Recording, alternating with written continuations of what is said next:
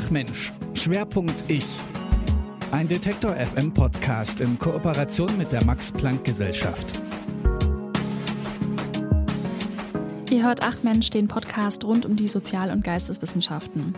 Ich habe in dieser Sendung verschiedene Forscherinnen und Forscher zu Gast. Wir sprechen über all das, was diese Menschen wissen und was sie noch nicht wissen. Ich bin Lara-Lena Gödde. Hallo und schön, dass ihr zuhört. Wir erinnern uns ja immer nur an einzelne Szenen aus unserer Kindheit. Und eine dieser Szenen, die ich wirklich noch deutlich in Erinnerung habe, war eine Autofahrt in den Urlaub nach Italien, glaube ich. Und da kam im Radio dieses Lied, von dem habe ich immer noch Teile des Refrains im Kopf. Und ich habe auch schon zigmal versucht, dieses Lied ausfindig zu machen, aber war da leider erfolglos. Das war übrigens, äh, bevor es diese Musikerkennungssoftware wie Shazam zum Beispiel gab. Nicht nur diese Erinnerungen, sondern auch viele weitere Erinnerungen aus meiner Kindheit und Jugend, die sind mit bestimmten Songs und mit bestimmter Musik, mit bestimmten Genre verknüpft. Ich glaube, wir werden ja alle nostalgisch, wenn wir Musik hören aus der Zeit, in der wir 16 waren oder so. Vielleicht, weil wir besonders rebellische Musik gehört haben oder weil die Musik uns jetzt äh, auch vielleicht noch ein bisschen peinlich ist. Der Musikgeschmack, der ändert sich und ausschlaggebend sind oft besondere Erlebnisse. Ein Konzert, ein zufälliges Hören im Radio oder ein Geheimtipp von Freundinnen. Solche musikalischen Schlüsselerlebnisse schaut sich Melanie Wald-Fuhrmann an. Sie ist Musikwissenschaftlerin am Max-Planck-Institut für empirische Ästhetik. Mit ihr habe ich in dieser dritten Folge von Ach Mensch gesprochen. Viel Spaß beim Zuhören. Wie steht es denn eigentlich um Ihren Musikgeschmack, wenn Sie mal so zurückblicken? Hat er sich im Laufe der Zeit groß verändert oder hatten Sie schon immer so eine bestimmte Präferenz? Ich bin so ein klassischer Fall von einem ansozialisierten Musikgeschmack durchs, durchs Elternhaus und meine Umgebung. Ähm, ich, meine wirklich präferierte Musikrichtung ist Klassik. Meine Mutter hat in der Verwaltung beim Orchester und in unserem Opernhaus in meiner Heimatstadt gearbeitet. Ich war im Kinderballett in der Statisterie und habe da mitgemacht. Sie hat mich, seit ich zwei war, ins Konzert mitgenommen. Also ich konnte quasi gar nicht anders als diese Musik lieben lernen. Ähm, durchs Studium, ich habe ja Musikwissenschaft dann auch studiert, ähm, wurde mein Musikgeschmack allerdings breiter, beziehungsweise die Bereiche der Klassik, die neuen Bereiche, die ich da kennengelernt habe, die kamen dann auch als Präferenz hinzu. Das war bei mir vor allem die alte Musik. Und dann so im weiteren Lebensverlauf kam auch noch mal etwas nicht nur klassische Stile hinzu durch, durch ja, das, was ich dann später auch mal Schlüsselerlebnisse genannt habe. Ja, da können wir auf jeden Fall ähm, später noch mal drauf eingehen. Dann können Sie das Ihr Schlüsselerlebnis vielleicht auch noch mal erzählen. Ähm, Sie sind Musikwissenschaftlerin, ähm, historische Musikwissenschaftlerin und auch irgendwie Musiksoziologin. Äh, können wir die ganzen Begriffe vielleicht mal auseinanderdröseln, was Musiksoziologen, was Musikwissenschaftlerinnen machen? Genau, also der Überbegriff ist Musikwissenschaft für das Fach. Das hat aber ganz viele Teilbereiche oder Ausdifferenzierungen, weil Musik ja ein Riesenthema ist und auch auf sehr verschiedene Arten und Weisen angeschaut werden kann. So die, die klassische Hauptströmung in der Musikwissenschaft ist die Musikgeschichte wo man sich vor allem die Musik Europas oder des Westens, mittlerweile aber auch andere Musiken anschaut auf ihre historische Entwicklung, Veränderungen, wie haben Komponisten, Komponistinnen komponiert, wie stehen Stücke auch in einem Bezug zu ihren gesellschaftlichen, historischen, geistesgeschichtlichen Rahmenbedingungen. Also es ist ein bisschen sowas, was Literaturwissenschaftler oder Kunsthistoriker machen in Bezug auf Musik. Ähm, Bereiche, in denen ich mich dann auch spezialisiert habe, neben der Musikgeschichte der älteren Musik, ist einerseits die Musiksoziologie, also die Frage tatsächlich nach den Zusammenhängen zwischen Musik, Musikpraxis, Musik hören, aber eben auch Musik schaffen und Gesellschaft, gesellschaftlichen Gruppen, Repräsentation gesellschaftlicher Gruppen, so etwas, das kann man sich jetzt auch historisch angucken oder man kann es in Bezug auf die Gegenwart auch empirisch machen, also tatsächlich Daten erheben.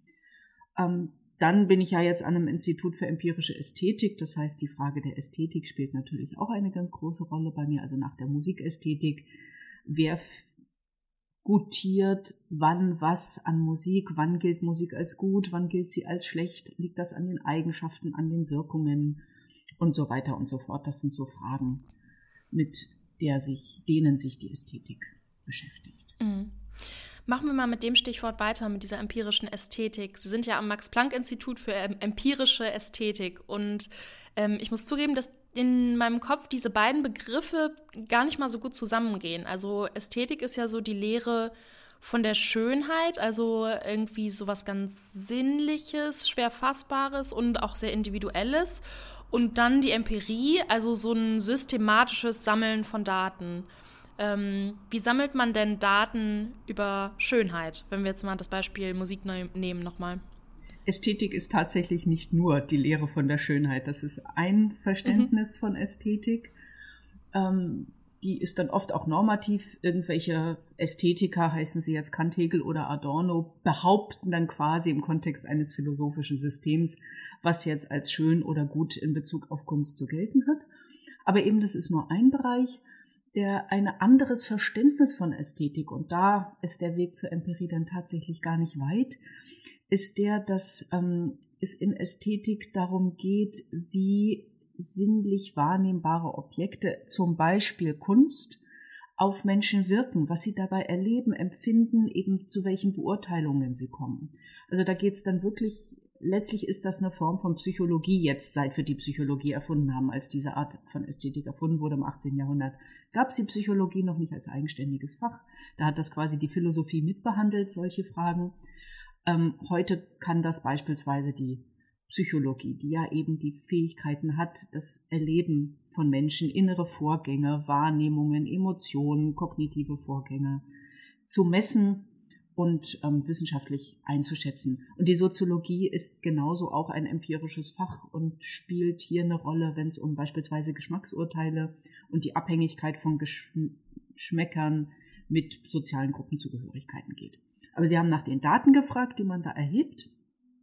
Man kann Menschen einfach fragen nach ihrem ästhetischen Erleben, den Inhalten, auch ihrem ästhetischen Urteil, wie gut oder schlecht finden sie dieses oder jenes Stück von Musik. Ähm, man kann physiologische oder physische Reaktionen messen mit, mit Sensoren die von denen, von manchen wissen wir, dass sie in Verbindung zu einem ästhetischen, emotionalen Erleben stehen. Das ist sowas wie die Herzrate, schlägt das Herz schneller oder langsamer oder regelmäßiger oder unregelmäßiger. Es ist der Hautleitwert, also wie feucht oder trocken die Hautoberfläche ist, die auch gutes Maß emotionaler Erregung ist und sehr schnell auf einen bestimmten Moment reagiert. Das ist auch das, was beim Lügendetektor gemessen wird. Ähm, man kann das Verhalten beobachten mit den eigenen Augen oder mit Kameras, also sowas wie, wie emotionale Expression oder ob jemand beim Musikern beispielsweise die Augen schließt, ist oft ein Zeichen für sehr intensiven Musikgenuss. Ob er sich, er oder sie sich irgendwie körperlich bewegt zu Musik, also so dass das Fußwippen selbst in einem beispielsweise klassischen Konzert, wo man sich ja eigentlich nicht bewegen soll, haben, zeigen Menschen oft spontane körperliche Reaktionen, die auch so ein Zeichen sind für Involviertheit, ästhetische Involviertheit, Mitgehen, Aufmerksamkeit, Begeisterung. Also befragen, physiologische Messungen, ähm, Verhaltensbeobachtungen, auch gewisse neurowissenschaftliche Messungen von Hirnaktivitäten. Das ist so das Spektrum dessen, was wir da messen können. Mhm. Und was ich jetzt so rausgehört habe, ja auch so ein bisschen so ein ethnologischer Blick, ne? Also so ins Feld gehen und beobachten tatsächlich. Tatsächlich, oder? genau. Also gut, ja. dass Sie das ansprechen. Wir holen die Leute zu uns in die Labore, wir befragen sie auch zu Hause über Online-Studien. Aber tatsächlich das Beobachten in realen ästhetischen Kontext wie einem wirklichen Konzert oder einem Fest. Wir haben auch mhm. Musikethnologen, die in Indien und äh, Ghana oder Mali forschen, das spielt auch eine große Rolle, denn man kann sich schon mhm. vorstellen, gewisse ästhetische Erlebnisse hat man eben nicht in einer Laborkabine. ähm, welche Musik als schön gilt und welche nicht, das ist dann ja ähm, so die eine Frage, aber davor stellt sich ja noch die andere Frage, und zwar, ähm, wie wir überhaupt zu einem Urteil über Musik kommen. Ich, ich persönlich habe das Gefühl, dass so ein Kunsterleben, egal ob das jetzt ein Bild ist oder ein Stück, dass das ähm, immer sehr unterbewusst passiert und eigentlich so wenig intellektualisiert wird. Also das ist so ein Gefühl, so entweder ich mag es oder ich mag es nicht, so ein ganz starkes Bauchgefühl. Gibt es trotzdem unterbewusst so Kriterien, die wir da haben, nach denen wir ähm, bewerten, ob wir ein Stück mögen oder nicht? Die gibt es ganz definitiv. Ähm, was Sie jetzt beschreiben als so ein sehr spontanes und intuitives Urteil, das ist etwas, was wir letztlich lernen, Ähm, es gibt allerdings neben so expliziten Lernprozessen, wie wir sie beispielsweise in der Schule haben, ganz, ganz viel ähm, implizites Lernen, wie es dann in der Psychologie genannt wird. Man kann auch sagen, unser Hirn ist eine große statistische Rechenmaschine, das kriegt die ganze Zeit Input. Beispielsweise durch Wörter lernen wir diesen Input bisschen zu kategorieren, kategorisieren, wie das ist Musik, das ist keine Musik oder das ist Barockmusik und das ist Rockmusik. Und äh, dann sucht unser Hirn nach Mustern. Also was unterscheidet jetzt Barock von Rockmusik beispielsweise? Das macht es ganz, ganz, also ohne dass wir das irgendwie steuern automatisch. Und ähm,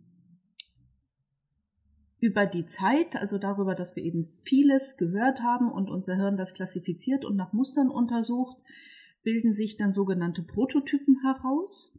Und es gibt einen in der Psychologie bekannten Zusammenhang zwischen beispielsweise Prototypikalität eines Stimulus oder Gegenstandes und einem positiven Urteil. Also typische Barockmusik oder einfach Musik, die für mich typisch scheint, weil sie dem Mehrheit dessen entspricht, was ich bislang gehört habe, mag ich dann tendenziell lieber als untypische Barockmusik. Also das ist so eins, diese statistische Prototypikalität. Man kann auch ähm, jetzt das ganz simpel ausdrücken, indem man sagt, wir mögen, was wir kennen oder was der Bauer nicht kennt, frisst er nicht, wie man in meiner mecklenburgischen Heimat sagt.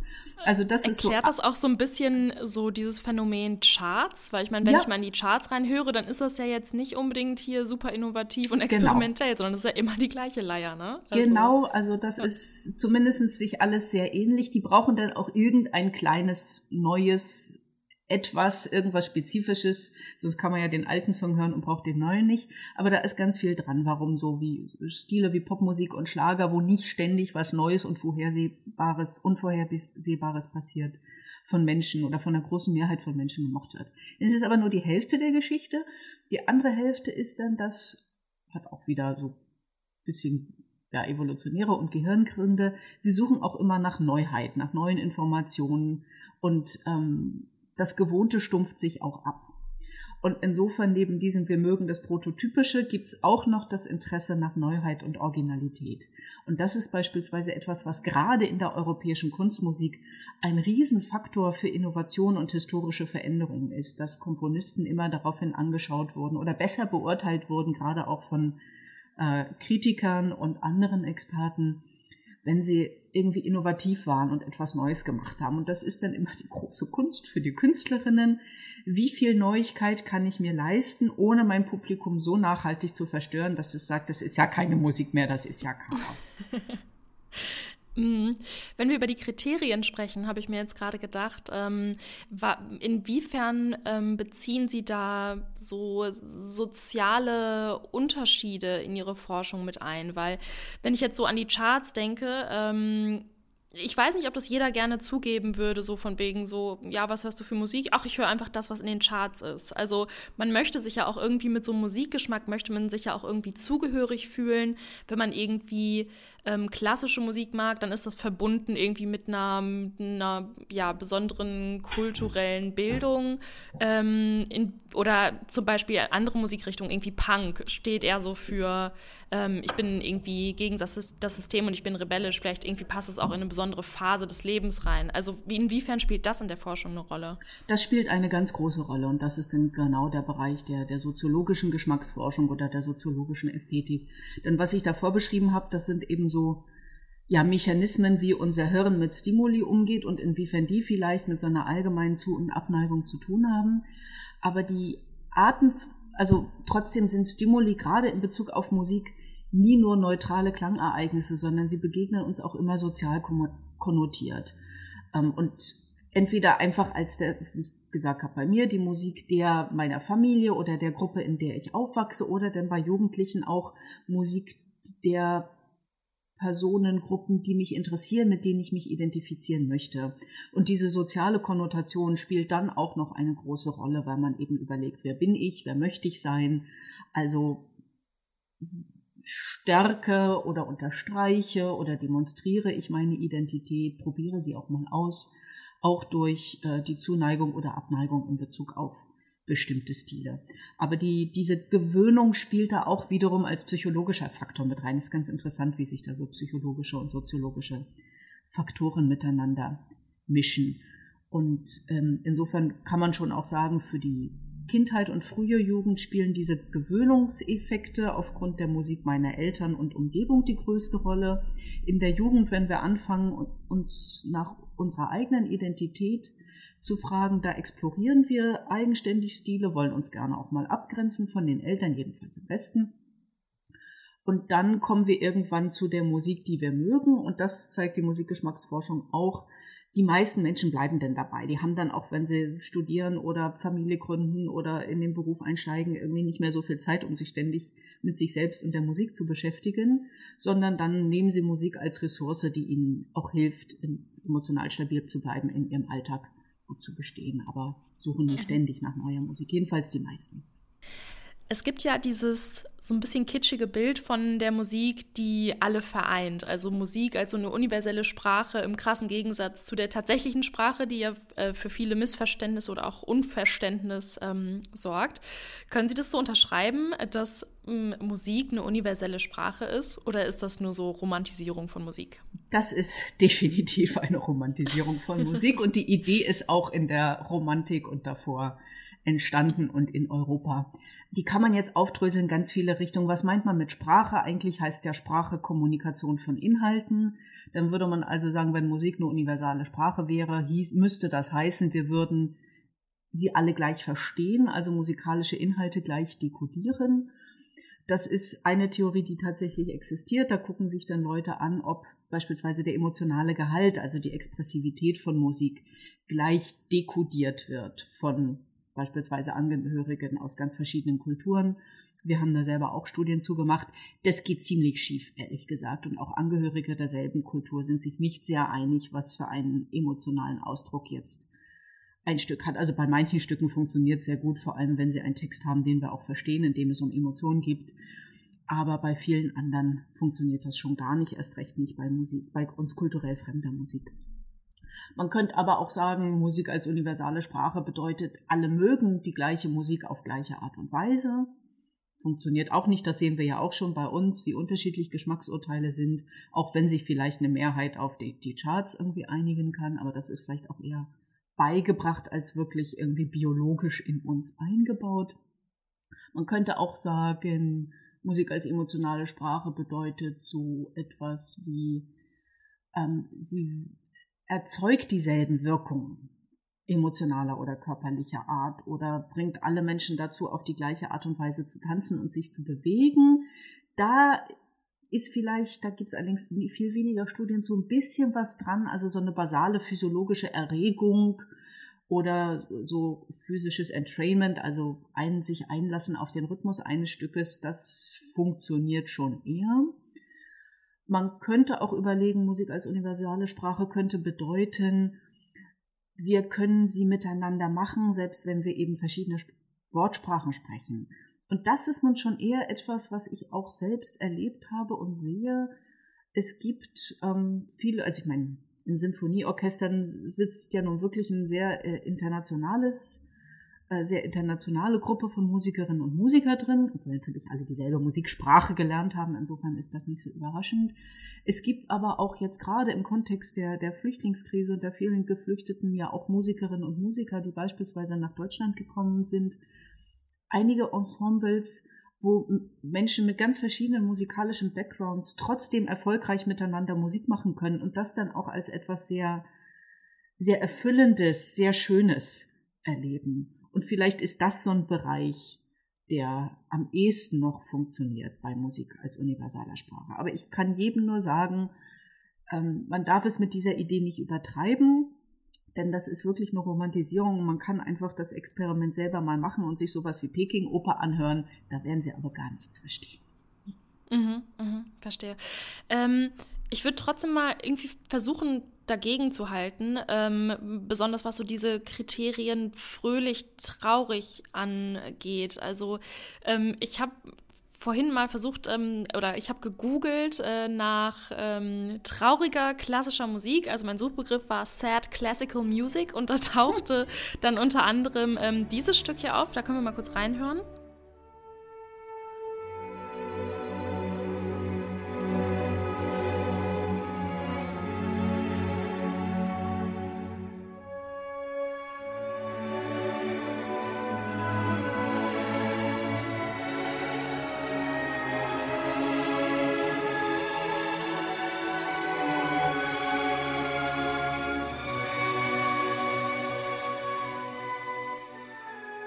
Das ist ein Teil der sechsten Symphonie von Tchaikovsky und ähm, also ich meine, allein, dass das aufgetaucht ist, also irgendwie scheint es doch irgendwie so ein paar universelle Kriterien zu geben, nach denen wir Musik in zumindest in so ein grobes ähm, fröhlich-traurig-Schema einordnen, oder? Also ich habe mir das früher im Musikunterricht ähm, irgendwie immer so ein bisschen erklärt äh, an den Tonarten. Also man würde ja auch zum Beispiel sagen, dass Molltonart irgendwie vielleicht tendenziell ein bisschen, oh Gott, ich traue mich fast gar nicht, das zu sagen, weil das wahrscheinlich ähm, nee, nee, jetzt theoretisch auch falsch ist. Aber nein. genau, äh, dass ähm, die Molltonart ja tendenziell vielleicht trauriger klingt als die Dur-Tonart. Ähm, kann man, kann man das so pauschal sagen? Oder würden andere Leute vielleicht sagen, ach, irgendwie Molltonart klingt doch immer fröhlich? Also, ja. Das kann man nicht pauschal sagen. Die Frage ist hier ein bisschen, was meinen Sie mit universal und wer sind wir? Wenn Sie mit mhm. wir alle Menschen und mit universal die ganze Welt meinen, dann funktioniert es nicht. Wenn Sie mit wir meinen, wir hier sagen wir mal im Westen und in den Ländern, die mit westlicher Musik sehr vertraut sind mit der westlichen Musiksprache und dem Dur-Moll-System, dann ja. Denn Dur-Moll ist ein schönes Beispiel, dass Sie das ansprechen, eben im dem Kontext, wo dieses Dur-Moll-tonale System existiert. Äh, ist seit dem, sagen wir mal, 16. Jahrhundert hat sich diese Dichotomie von Dur eher fröhlich, energetisch und Moll eher traurig, deprimiert, ernst herausgebildet. Ähm, Komponistinnen und Komponisten verwenden das so, ähm, wir, wir hören das so, wir lernen das von klein auf. Und deswegen nehmen wir das wahr als, also als etwas ganz Unmittelbares. Es wirkt unmittelbar auf uns, vielleicht wären wir auch sogar traurig, wenn wir traurige Musik hören.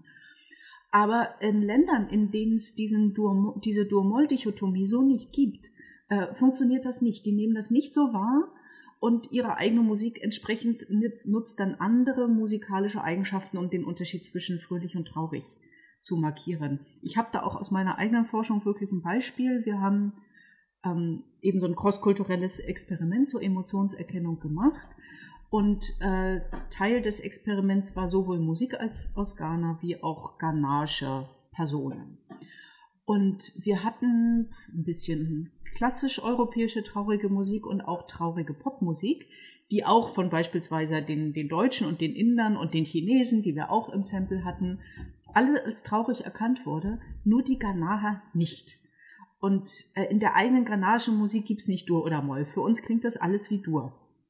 So dass also, das ist für die einfach kein, kein Element, mit dem so etwas wie Traurigkeit ausgedrückt wird. Umgekehrt äh, eben auf uns klingt die ghanaische Musik wie Dur und sie ist tendenziell viel schneller als europäische Musik, so dass im Umkehrschluss unsere europäischen und auch die indischen Bewerter die traurigen ghanaischen Stücke, weil sie eben schnell und scheinbar in Dur waren, nicht als traurig erkannt haben, die ghanaischen Teilnehmer aber sehr wohl.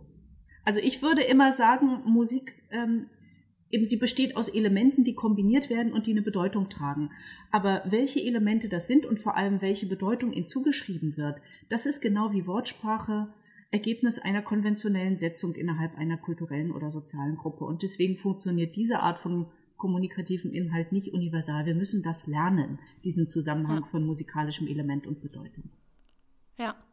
Also ähm, zeugt mein Eindruck eigentlich äh, auch daher, dass ich da einfach, ja, wahrscheinlich meinen Horizont mal erweitern müsste, ähm, was auch andere irgendwie ähm, Musikrichtungen, Musikstile oder Musikkulturen auch irgendwie angeht, ne? Und ja, ja das ist ja wahrscheinlich auch irgendwie so, so die, sage ich jetzt mal, ähm, europäische klassische Musik, da auch immer sehr, sehr dominierend war. Ja.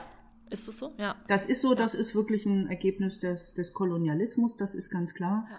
Und das, was wir halt so als Pop-Rock-Musik bezeichnen, das basiert im Wesentlichen auch auf diesem europäisch-klassischen Dur-Moll-tonalen System. Deswegen lebt das da fort. Also wenn irgendwie Elton John eine traurige Popballade singt, macht er die mit, mit Klavier langsam Moll. Ne? Und dann noch etwas dunkles Timbre. Und da greift er auf dieselben Elemente letztlich, die auch in der sogenannten Klassik bedeutungstragend oder expressionstragend sind. Also, dass für sie, dass sie dieses, diesen Pathetiksatz als so traurig empfinden, liegt eben daran, dass sie europäisch-westlich musikalisch sozialisiert sind. Und in dem Kontext sind wir uns dann auch weitestgehend alle einig, bei so deutlichen Fällen. Es gibt genug, da ist es viel weniger deutlich. Mhm. Ähm, kommen wir mal zu einem Ihrer Forschungsschwerpunkte, und zwar das ästhetische Erleben und musikalische ähm, Schlüsselerlebnisse. Ein musikalisches Schlüsselerlebnis, das ist ein Erlebnis mit bestimmter unbekannter Musik, infolgedessen sich der Musikgeschmack dann möglicherweise ändert. Ähm, welche Fragen hatten Sie denn anfangs im Kopf, als Sie sich, äh, als Sie angefangen haben, sich mit dieser Forschung zu den Schlüsselerlebnissen zu beschäftigen? Also Was die, war da ausschlaggebend? Genau, die Definition, die Sie gerade vorgelesen haben, ist, ist unsere eigene. Es gibt keine Forschung zu Schlüsselerlebnissen. Ähm, das ist jetzt sozusagen autobiografisch. Mein Mann und ich hatten beide so, so etwas, was wir Schlüsselerlebnisse genannt haben und haben gemerkt, unseren Geschmack hat das entweder stark geprägt oder zumindest verändert und erweitert.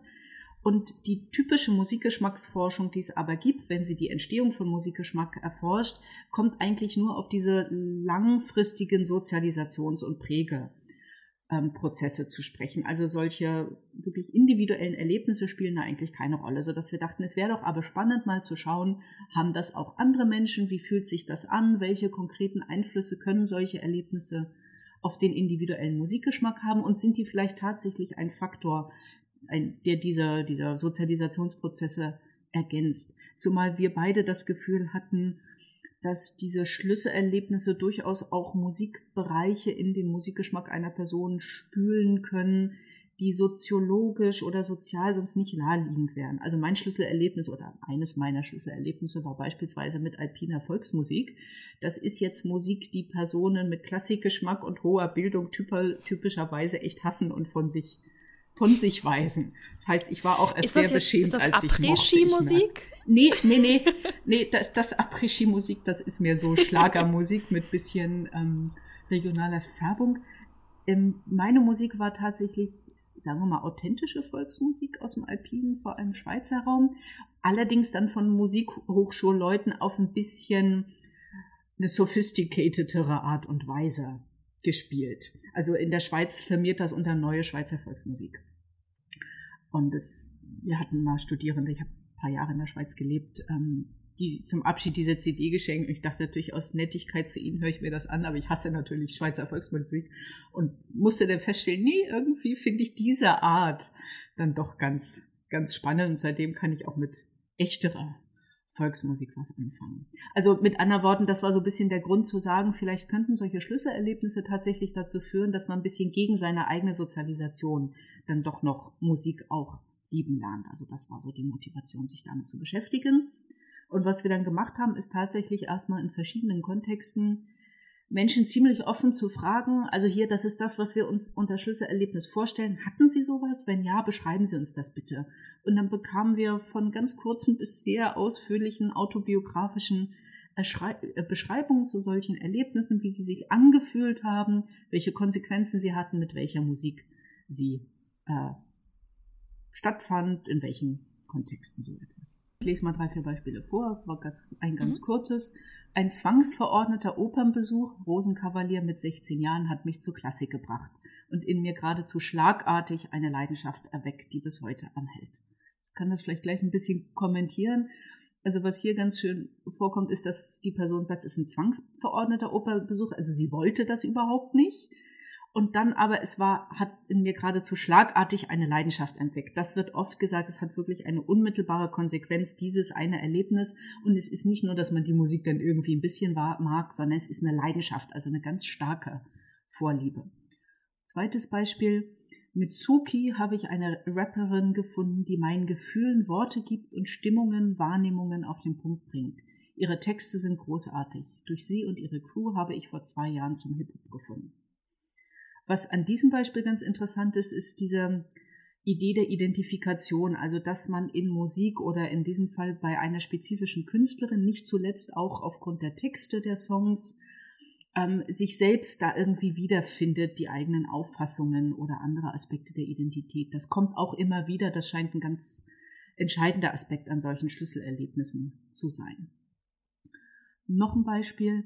1999 kaufte ich für einen Freund als Geburtstagsgeschenk das Album Times of Grace, der mir nur vom Namen her bekannten Band New Roses und wollte nachts im Bett über Kopfhörer kurz hineinhören. In meiner Erinnerung lief das Album komplett durch und hinterließ mich für mehrere Minuten mit offenem Mund, sprachlos sitzen und bereitete weiter den Weg für experimentellere Musik. Also auch hier eigentlich eine zufällige Begegnung, man erwartet sich gar nichts davon und der Effekt ist aber, dass die Person völlig fasziniert und begeistert ist. Und dieses, diese starke Faszination, dieses sprachlos sitzen bleiben, gar nichts mehr tun können, völlig hin und weg sein, das wird auch ganz oft beschrieben. Also es sind wirklich extrem starke, lustvolle Erlebnisse, wo die Musik einen geradezu überwältigt. Man kann fast gar nichts mehr machen, man verliert fast die Kontrolle und es ist die Musik, die hier die Kontrolle übernimmt. Hm. Ähm, wenn ich das mal so zusammenfasse, war es jetzt vor allem die, diese Identifikation, dann dieser, dieses Schlagartige, dass man auf einmal so davon überwältigt ist und dann halt die Überwältigung an sich. Ähm, wie erklärt man sich das denn, dass das besonders bei Musik so ist, weil ich weiß nicht, hat man das auch mit Kunstwerken so? Hat man das auch mit im Museum so, wenn man sich Bilder anguckt? Oder ist es wirklich was, wo Sie sagen würden, so das trifft einfach wirklich spezifisch auf Musik zu?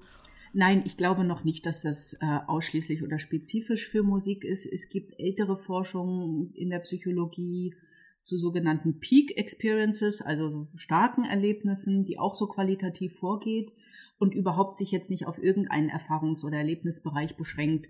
Und da kommen andere Kunstformen auch vor und es kommen auch sowas wie ganz bedeutende Lebenserlebnisse, also von Sex bis zur Geburt des eigenen Kindes und solche Dinge. Also die, diese Art von sehr intensiven, durchaus auch lebensverändernden Erlebnissen gibt's auch im Bereich auf andere Dinge. Aber Musik ist sicherlich ein Bereich, bei dem das ähm, verhältnismäßig häufig vorkommt. Und ja, Erklärung ist die gute Frage. Ähm, viele Teilnehmerinnen haben ihr Erlebnis auch wie sowas wie Liebe auf den ersten Blick oder plötzliches sich verlieben in dieser Art von Musik beschrieben. Und da stellt sich natürlich die Frage oder auch diese Identifikation, wenn die Leute sagen, ich hatte das Gefühl, diese Musik spricht zu mir, spricht über mich oder erweckt oder eröffnet in mir Bereiche, von denen ich selber noch nichts wusste.